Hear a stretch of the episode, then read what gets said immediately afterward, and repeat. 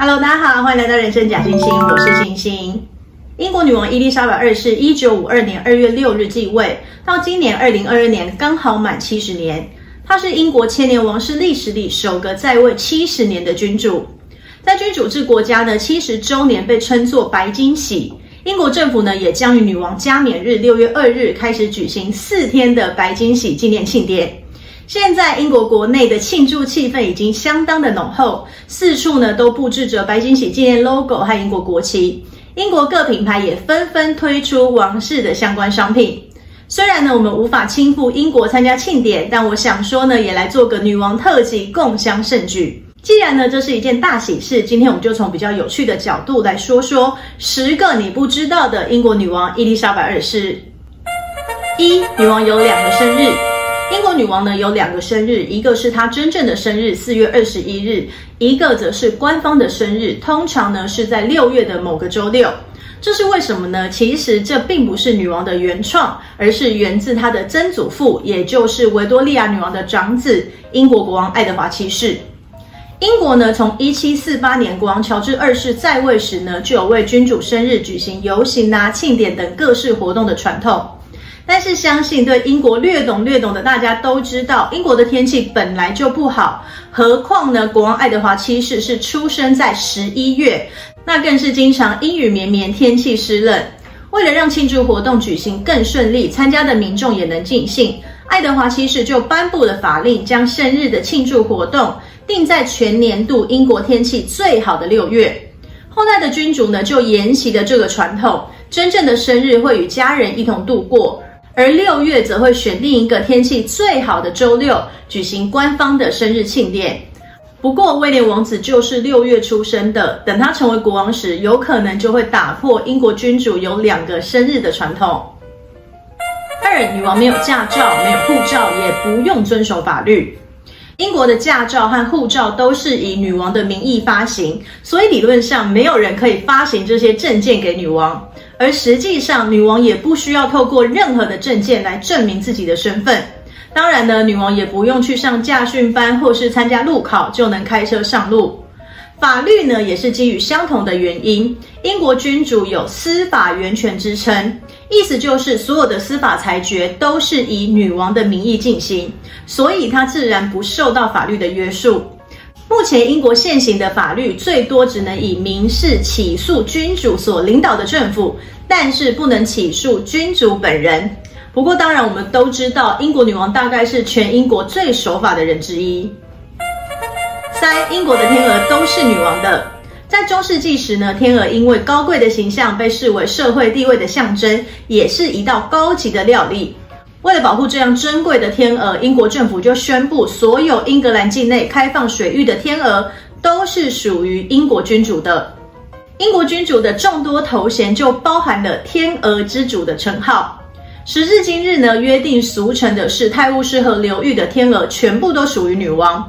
每年还会有穿着传统红色制服、帽子上插着天鹅羽毛、船上挂着女王旗帜的普查大队来为女王清点她的天鹅。并且为这些天鹅做简单的健康检查，这项传统呢已经延续了八百年。虽然二零二零年一度因为新冠肺炎的疫情停办，但去年又恢复举办了。第四，女王起床的音乐是真人演奏的苏格兰风笛。英国君主拥有风笛手的起源呢，是源自于女王的曾曾祖母维多利亚女王，她开始雇佣专职的苏格兰风笛手为她和亲王演奏音乐。沿袭到今天呢，就演变为君主的起床号。每天早上九点，现役士官的风笛手会在女王寝宫的窗户外面演奏十五分钟的苏格兰风笛。而且呢，无论女王是在白金汉宫、温莎城堡，或是苏格兰的巴摩拉城堡，都不会间断。不过，其实女王大概每天早上七点半就会起床了，风笛应该就成为女王吃早餐的配乐了。哦，女王的小名是高丽菜。在伊丽莎白女王小时候，她的家人叫她的小名是以她名字伊丽莎白衍生的 Lilibet。不过，女王的丈夫去年刚刚逝世的菲利普亲王，则是以 Cabbage，也就是高丽菜来称呼他亲爱的妻子，并没有人知道亲王这样称呼女王的真正原因。不过呢，王室研究学者认为，这可能源自于法文的 Mon petit chou。字面的意思是我的高丽菜，但是在法文使用衍生上，指的是我亲爱的 My Darling 的意思。六，女王最爱的柯基都是自家培育。我们都知道，英国女王最喜欢的宠物就是柯基犬。二零一二年伦敦奥运开幕影片，女王与零零七一同出任务时，旁边也跟着可爱的小柯基。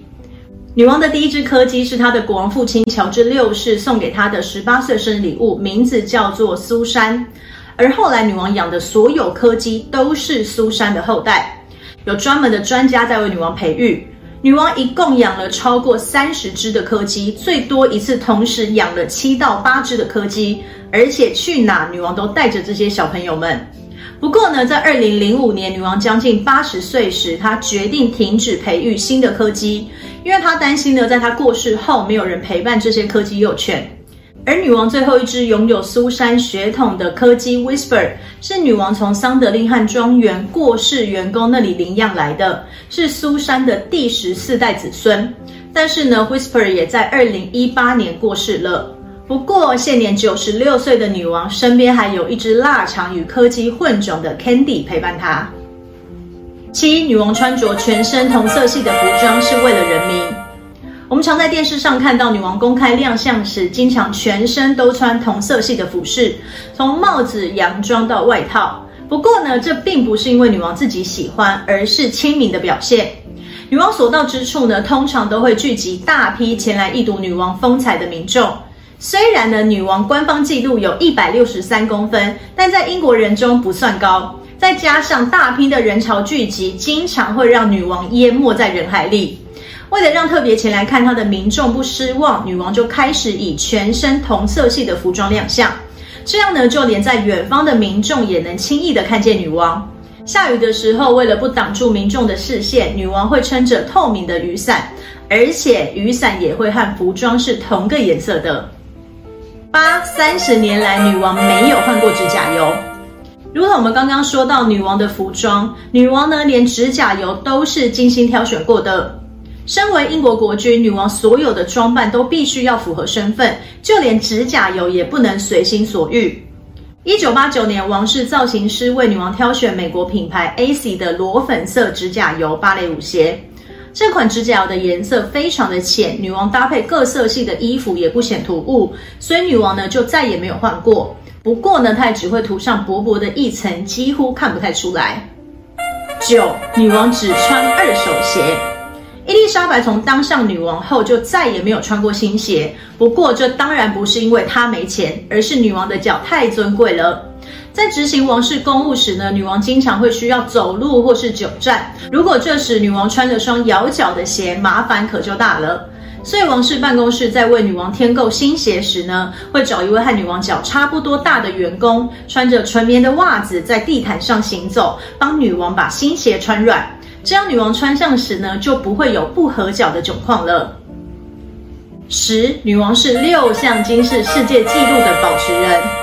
九十六岁的英国女王，除了是目前世界上最知名的女王外，她还是六项金氏世界纪录的保持人，包含了英国历史上最长寿的女王。